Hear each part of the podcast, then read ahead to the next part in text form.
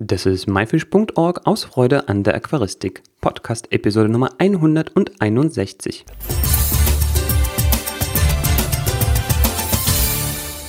Hi, mein Name ist Joris Jutiaevs und danke, dass du heute wieder dabei bist.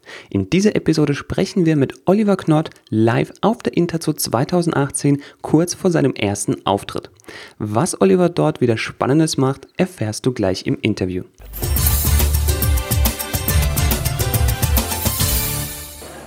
So, einen wunderschönen guten Morgen hier auf der Interzone 2018. Wir befinden uns auf dem ZZF-Stand und ähm, mein Name ist Joris Jutjaev, ich bin die Stimme der Moderator von dem MyFish-Podcast zusammen mit Oliver Knott.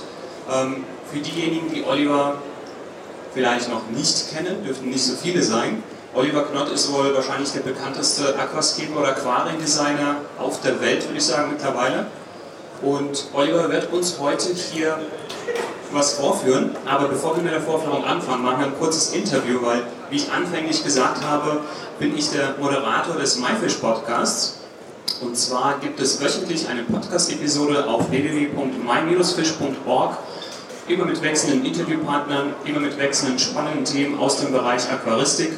Und heute zusammen mit Oliver Knott gucken wir uns an, was er vorhat. Und ja. Lass mich auch mal kurz Hallo sagen. Hallo. Guten Morgen, Ihnen dazu, was weiß ich, wie viel 30., 40., ich weiß es nicht mehr. Ich selber mache das jetzt auch schon seit 30 Jahren. Und äh, ja, ich freue mich, dass ich hier bin. Ich freue mich, dass du da bist. Ich freue mich, dass ich wieder auf der Bühne stehen kann. Ich bedanke mich natürlich bei den WCDF dafür. Und äh, eine Sache will ich noch kurz in Englisch sagen.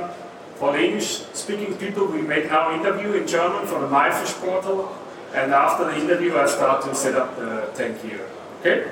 Yeah. So, and it will be possible to ask questions in English as well, and in German I will help moderate it. Also Oliver, wir steigen jetzt ins Interview ein. Du bist ja wirklich sehr, sehr viel unterwegs auf der Welt und kriegst auch Aquascaping und generell Aquaristiktechnisch sehr viel mit. Was sind so die Entwicklungen international, die du beobachten kannst? Ähm, ja, es kommt immer ein bisschen auf den Kontinent an. Also was im Moment am dynamischsten ist, ist klar der asiatische Markt das ist wohl überall so, aber auch der amerikanische Markt. Also im amerikanischen Markt sieht man jetzt auch, das Thema Wasserpflanzen, Aquascaping kommt immer mehr äh, ins Thema. Also nicht nur Plastikpflanzen und Fische halten, was natürlich bei so einem Land äh, sehr interessant ist, weil das ja ein ziemlich großes Land ist. Und in China ist es, äh, sind natürlich ist es extrem durch die große Population und der Wachstum, der da so schnell geht, die überspringen dann oft eine Stufe schon wieder rüber und ja, also wie du schon sagst, ist nicht nur Aquascaping, ist auch Fischkeeping, also Fischhaltung. Und äh, ich glaube, die Asiaten, China, Indonesien und so, da wird, in den nächsten Jahren am meisten kommen. Aber ich glaube, in Amerika und auch Südamerika wird auch sich so einiges abspielen. Gibt es da vielleicht irgendwelche bestimmten Trends, die ihr auch da beobachtest dabei? Äh, einfacher machen. Also äh, Aquascaping for everyone, also for everybody. Also Aquascaping äh, der breiten Masse, ich war ja letztens in China, also jetzt ist jetzt fast schon möglich, ein komplettes eingerichtetes Aquascaping ins Aquarium reinzustellen ne? und dann ist die Sache fertig. Und äh, ich glaube, das ist auch wichtig, den normal Aquarianer die Sache ein bisschen einfacher zu machen und äh, natürlich wird es immer die Spezialisten geben, die, die High-End-Aquascaper, aber ich glaube, der breiten Masse auch diese Aquaristen März äh, hinzuführen. Und da sind die Asiaten, glaube ich, schon ein bisschen voraus. Die wollen es einfach machen, hier, ein bisschen Plug and Play.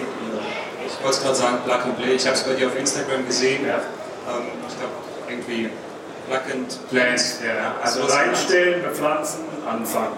Das ist natürlich, dann denkt der meint, ein Aquascaper, da wird hier der, Job abgegraben, aber das ist gar nicht so. Das ist einfach für die Leute, die es selber können, eine schöne Hilfestellung. Oliver, lass uns da mal so ein bisschen hier mal rüber gucken, ja. ja, und vielleicht mal rüber gehen. Was bringt dich als weltbekannten Aquascaper dazu, jetzt so ein bisschen Richtung Biotop, Naturaquaristik und so, ich glaube, das nennt sich ein Strömungsbecken zu gehen? Äh, also erstmal die Abwechslung. Wenn man dann immer dasselbe macht, ist es natürlich dann für mich auch nicht mehr so reizvoll. Aber dann ist es natürlich auch, ich komme ja aus, ich habe das ja gelernt, also dieses Jahr, September, habe ich 30 Jahre Jubiläum. Also vor 30 Jahren habe ich die Lehre als Sofa-Händler gemacht. Weißt du, wie alt bist du? Ich bin 31. Ja, siehst du. ähm, und ähm, ich habe immer auch schon die, die Fisch, ich, ich kenne die Fische alle noch von früher, Zebramädchen da vorne, haben wir früher vor 20 Jahren angefangen zu verkaufen. Und äh, ich habe halt gemerkt, äh, dass wenn du den Fische eine andere Umgebung gibst, dann äh, verhalten sie sich ganz anders und äh, ein bisschen zurück zu der Natur und natürlich bei dem, bei der Geschichte die Dynamik, die dann später entsteht.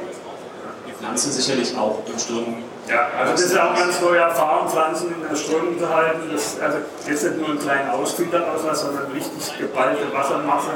Ist auch, ähm, fehlt noch die Erfahrung ne? und deswegen macht es die Sache so interessant. Lass uns dieses Aquarium ein bisschen genauer angucken und zwar, was erwartet das Publikum denn heute? Ja, also im Prinzip ist es erst das dritte Aquarium in der Art, wo ich überhaupt einrichte. Also eins habe ich bei mir im Keller sozusagen stehen, eins steht da vorne und das ist die Nummer drei. Ne?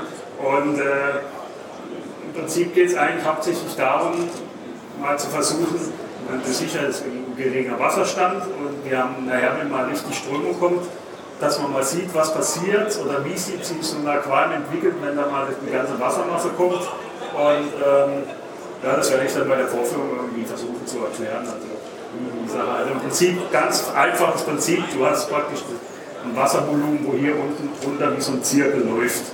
Und das ist der große Unterschied. Also nicht irgendwie oben im Kreis, sondern unten Ja. gefühlt Genau. Hat man wie einen Ausschnitt aus einem laufenden Genau. Da hinten ist zwar ein Filter drin, aber der ist ja nur für die Filterreinigung, aber die Strömung an sich, das ist das Interessante. Oliver, du hast bestimmt schon eine Idee, was du in dem Aquarium vorhast zu machen. Ja. Wie bist du auf diese Idee gekommen? Ähm, also es gibt jetzt verschiedene, also bei dem mache ich was Besonderes. Ich nehme nicht nur künstliche Steine anstatt echte und kombiniere die mit äh, echten Wurzeln. Aus dem Grund, äh, weil einfach ähm, weil immer die Ansprüche oder die, die was der Kunde so, was, was möglich ist für den Kunde. Wenn der Kunde jetzt nicht möglich ist, den irgendwie 50 Kilo Stein reinzuhieven, gebe ich ihm die Möglichkeit, naturnahe künstliche Steine einzusetzen, weil äh, ich habe selber 120 Kilo Schweizer Flusssteine mitgebracht und weiß schon, was das immer für eine Schlepperei ist. Also da ist jetzt die Kombination artif äh, künstlich meets echt sozusagen, also mit Wurzeln. Dieses Layout, was ja drin entsteht, so nennt man quasi das, Ja. das, das Arrangieren von Steinen und Wurzeln, hast du das vorher irgendwie vorbereitet? Ja. Das mache ich jetzt intuitiv. Das machst du Freestyle. Aber das kannst du. Das mag ich, ja. Das ist wie so äh, äh, Blind Cooking, ja, oder so wie der Chef, da gibt es eine Sendung, wo er eine Box hingestellt bekommt und dann mach mal, koch mal. Ja, mal eine Idee, ne? Aber die Pflanzen kennst du, oder? Ja, ja. Also ein bisschen vorbereitet hast du dich schon. Ähm, ja. Ich hätte dich jetzt noch gerne gefragt, wie du dabei vorgegangen bist, aber ich nehme an, du hast jetzt einfach mal geguckt, okay, du hast eine ganz grobe Idee. Genau, ich habe jetzt auch teilweise kriegt man die, zum Beispiel seltene Materialien mit, man kriegt man geliefert. Und dann hast du da liegen und dann musst du mal überlegen, was du machst. Und so läuft es jetzt eigentlich. Vielleicht bei den Pflanzen, hast du bei der Auswahl der Pflanzen was überlegt? Äh, ich musste mal gucken, ich habe natürlich versucht, welche zu nehmen, die auch in der Strömung bisschen sich bewegen. Also das ist wichtig, dass man auch sieht, dass was passiert. Und wie gesagt, der Wachstum kommt dann mit der Zeit, der entwickelt sich ganz anders. Also da muss man auch umdenken, dass die Pflanzen wachsen natürlich nach oben, aber durch die Strömung wachsen wieder. Ja, zur Seite bewegt. Genau. Oliver, wir werden jetzt ein bisschen konkreter und zwar wirst du bestimmt irgendwelche Werkzeuge verwenden. Ja. Kannst du uns da mal einen kleinen Einblick geben? Ja, ich habe, äh, das wird dich überraschen, ich habe viel über. Ich zeig dir nämlich, was ich heute nicht dabei gehabt habe. Ich nehme nicht nur, das kennst du, Ja. Black Magic. genau. Und dann haben wir hier, Da wird sicherlich mit Kleber gearbeitet werden. Das sind Genau. so Einweghandschuhe. Also wir haben eigentlich brauche ich keine Pinzette, eine Schere, vielleicht auch was abzuschneiden, aber es ist nicht das klassische Aquascaping. Und was auch ganz unterschiedlich ist, da ist sicher jetzt Wasser drin. Normalerweise machen wir beim Aquascaping ja kein Wasser rein. Aber dadurch, dass die Strömung das der Hauptpunkt ist, musst du wissen, was passiert, wenn ich jetzt den Stein oder die Pflanze dahin äh, lege und äh, das Wasser anschalte. Deswegen muss das Wasser drin sein, das ist der komplette Unterschied, also komplett umdenken. Das heißt, ich brauche eigentlich nur ein paar Pflanzen zum draufkleben, die Handschuhe und meine einlegen. genau, um die Hände zu schützen, die Handschuhe. Genau, mehr brauche ich eigentlich nicht. Ähm, Keine Pinzette und das übliche, was man so nimmt. Also nach den Materialien, wir haben Sand im Aquarium, das können wir hier vor Ort sehen. Ja. Du hast künstliche Felsen Ja. und echte Wurzeln. Genau. Was sind das für Wurzeln? Sind Das das sind ja rote Moorwurzeln, die sind schon fertig bepflanzt. Ne? Da brauche ich nicht viel machen. Also die, ich habe eine Auswahl und hier haben wir schon die Steine drin. Ja. Die sind beschwert, also die gehen nach unten, sind aber künstlich und back to nature. Und äh, wenn ich das mit echten Stein mache, dann könnte ich schon nicht heben. Das ist jetzt der große Punkt. Das ist jetzt, äh, das was ich auch vorhin gesagt habe, Aquaristik muss einfach werden.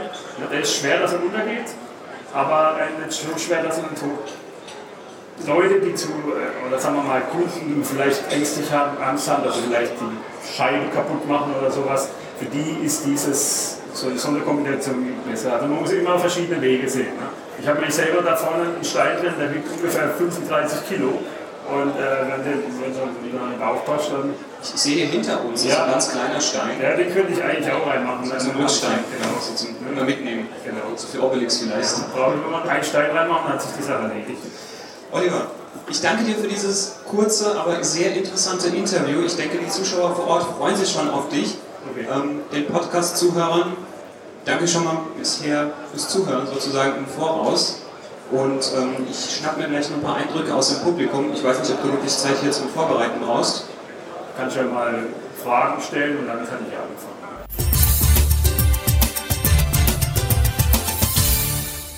So, hi, wie heißt du? Ich bin der Silvio von Neum Silvio, ähm, was sind so deine Erwartungen an, den, auf die Fortwährung jetzt mit Oliver? Ja, also äh, für mich ist es natürlich auch interessant zu sehen, wie macht er das jetzt, die Kombination mit, äh, mit den Wurzeln und mit den Steinen. Ich konnte gestern schon mal zugucken, wie er die anderen Becken eingerichtet hat. Aber jedes Becken ist anders, das wissen wir. Und halt, wie du vorhin schon fragtest, was denkt er sich dabei, wie macht er das, das finde ich sehr interessant. Du freust dich einfach auf die Vorführung, lässt sich ein bisschen überraschen. Auf jeden Fall. Und auf, und auf jeden Fall auch inspirieren. Dankeschön. So, ich überrasche Sie mal hier. Wer sind Sie denn? Ich heiße Sibylle, komme aus Karlsruhe und ich möchte darüber berichten, weil der Oliver Knott aus unserer Gegend kommt. Das ist sehr interessant. Ich habe auch mal so am Rande ein Jahr in Karlsruhe gewohnt. Sehr schön. Da gibt es die meisten Sonntage in Deutschland, so ganz am Rande. Und ja, worauf freuen Sie sich denn oder was sind Ihre Erwartungen? Also ich bin überhaupt kein äh, Aquarianer. Fand immer furchtbar langweilig als Kind, wenn meine Cousins ihre tollen Aquarien gezeigt haben. Deswegen bin ich einfach total gespannt auf das, was da jetzt passiert und äh, warum das bei manchen Leuten so ein wichtiges Hobby ist. Im Internet habe ich mir die Filme vorher angeguckt und war ganz überrascht, wie viele, was es da für eine große Community gibt, offensichtlich. Dass es künstliche Steine gibt, ist mir völlig neu. Und ja, deswegen ich bin einfach nur gespannt. Super, Sibyl. Und wo wird das, äh, weil du bist auch von der Presse, wo kommt dann dein Bericht? In den badischen Neuesten Nachrichten. Super, ich danke dir.